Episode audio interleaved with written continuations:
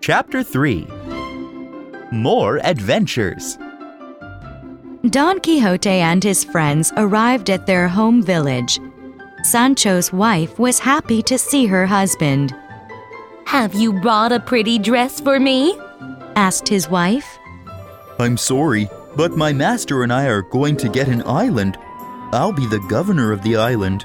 said Sancho. His wife thought for a moment and said, Well, I don't want to be the wife of the governor. I just want to have enough clothes and food.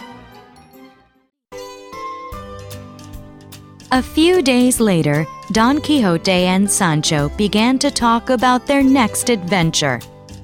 Don Quixote's niece heard that her uncle was preparing for another adventure. She came to him and said, Please stay home, Uncle. You are old, weak, and poor. How could you be a strong and brave knight? Please, look at yourself. Don Quixote said kindly, You don't understand. Never mind me, and do your work.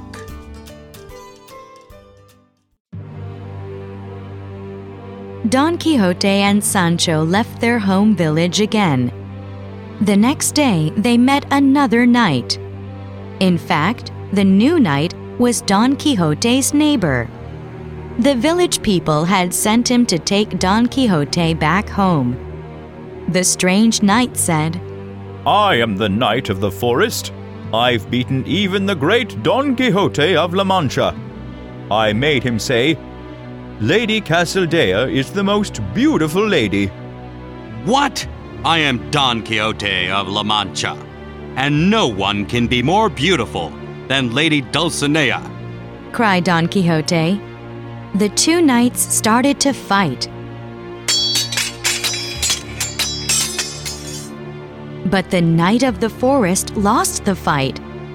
Don Quixote felt very proud of himself.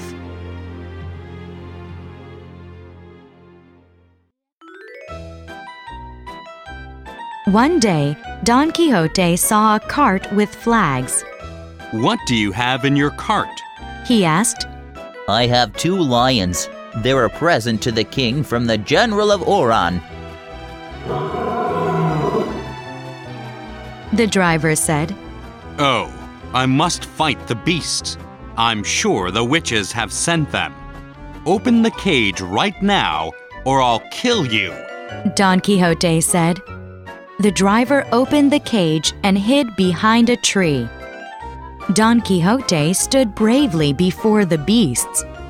However, the lions turned their back and sat down.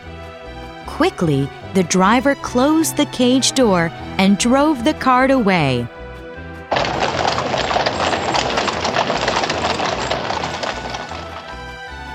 Don Quixote named himself the Knight of the Lions.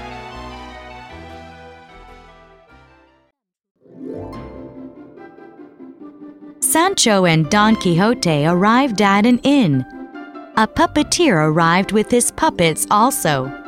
Ladies and gentlemen, I'll begin the puppet show now. Please take your seat. The puppeteer said. Then he began his show. This is the brave knight Don Gaiferos and Lady Melisandra. The knight has just freed his lady from the evil Moors. Now the Moors are chasing the knight and his lady.